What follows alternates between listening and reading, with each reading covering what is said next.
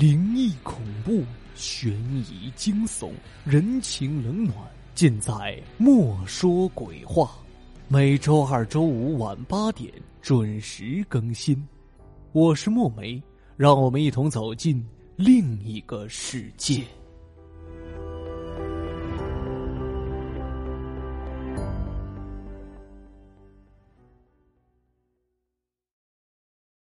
这个故事的名字叫《宾馆夜半惊魂》。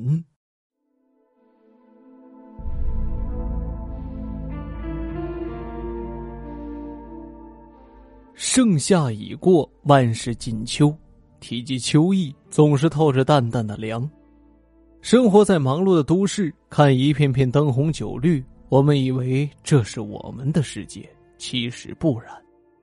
目所能及的很多东西，我们都看不到。而接下来我要说一个看不见的故事。请原谅我语无伦次，因为我一边打字，我的背脊一边发寒。那天呢，由于工作的原因，不得不出一趟远门。像我这种上班狗，一般情况呢都是住一个小旅馆就是了，而且是哪家便宜便去哪儿。现在手机软件一搜也方便。为了业务上的鸡毛蒜皮儿，也不得不喝了两杯酒，正歪歪扭扭的走着。哇哇！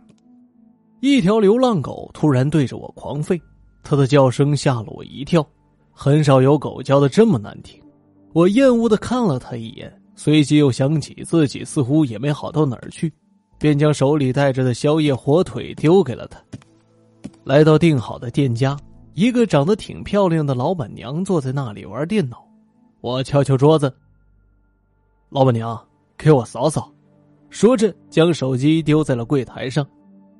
老板娘看了我一眼，叹道：“又一个，我说订完了让客服关闭，一直都没关，真是烦死了。”我没有听懂，问：“什什么情况啊？”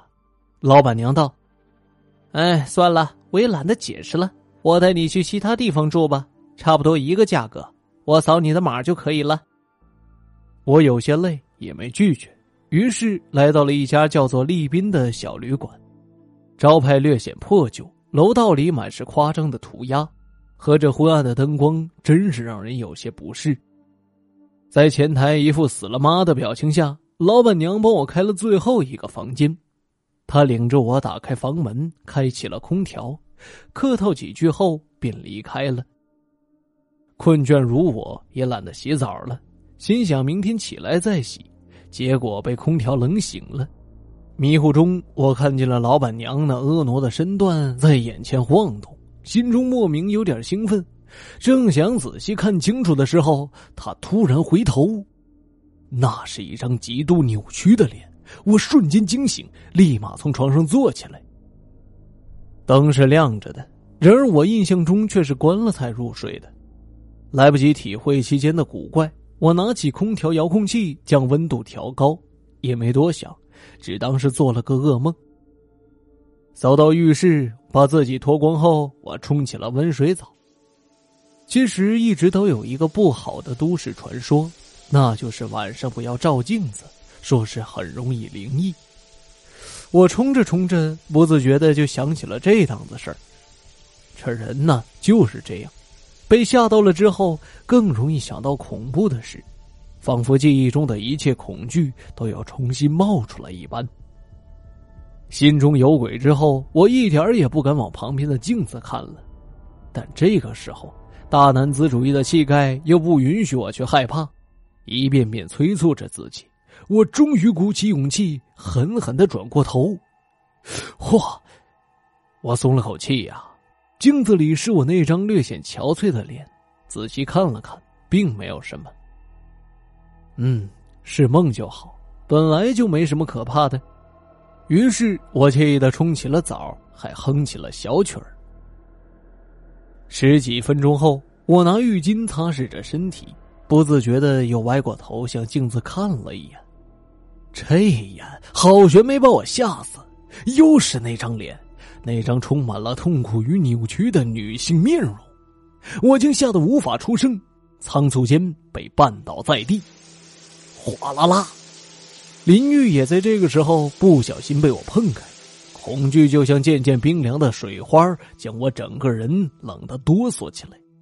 随着哆嗦这一下，我似乎缓过了神儿，站起身来，慢慢悠悠的朝着恢复原样的镜子走过去。我很确信不是幻觉，但这又超出我的常识。我用力掐了自己一下，以确认自己处在现实之中。到底是什么东西啊？我歇斯底里的在镜子上面摸索，除了冰冷的水雾，再无他物。重新擦干身体，我走入温暖的房间。这时我才注意到了一个细节：这个天气，老板娘断然不可能给我把空调温度调那么低的，而且我睡觉之前是关了灯的。那么只有一个可能了，这里有不干净的东西。想到这一点，我本就紧绷的心弦就好像被人用力拉扯一般，惊得难受。不行，不能待下去了。这地方我一刻也不想待了。走到门口，我用力按下门锁，猛地拉开，生怕它会锁住不能动。幸好恐怖片里的垃圾情节没有出现，不然我八成明天就要赔这个门了。走道里暗淡无光，我用力的拍了两下手掌，没用之后。不由骂道：“妈的，声控灯是坏了吗？”这时候，仿佛说几句脏话能提气一般，一贯保持和谐形象的我忍不住出口称脏。啊，可别说，效果竟出奇的好。正当我感觉心中好一些的时候，楼道里的灯突然亮了。我怎么这时候亮了？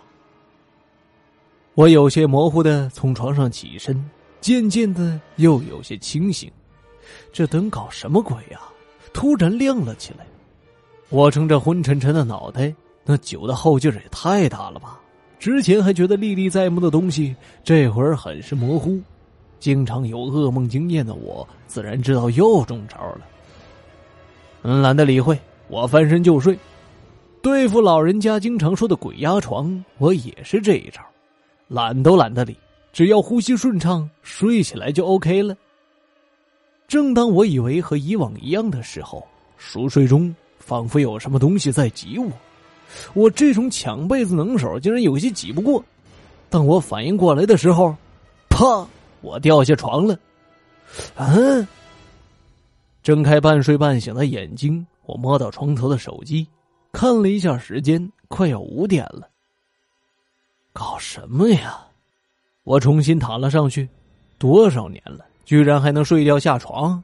我不由得往里面靠了靠，这一下并没有睡得太深，我总感觉有什么东西刺刺的，就在我身体附近，但我又懒得起身弄，随便翻了个身，稍微舒服点就是了。但没多久，那刺刺的感觉又来了，我不耐烦的打开灯，入目所见，直接把我给吓得跳了起来。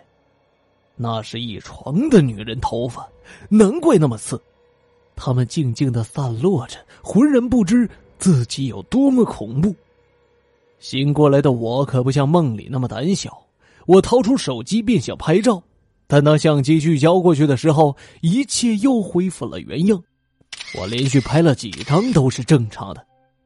发生了这种事儿，我是万万睡不着了。总算胆子还没有大到寻找这些灵异东西的地步。我穿好衣服，开门，顺着走道来到前台的沙发上，想要补个瞌睡。习惯性的拿出手机，我翻到刚才拍的那张照片，只见那是以头发丝组成的一颗颗大字。这是我的房间。这时候我可是吓坏了，赶紧删除格式化，躺在沙发上等天一亮，我就直接离开了。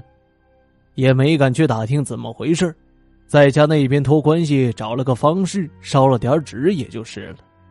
反正从此以后，我是再也不敢去偏僻的地方住，有阴影了。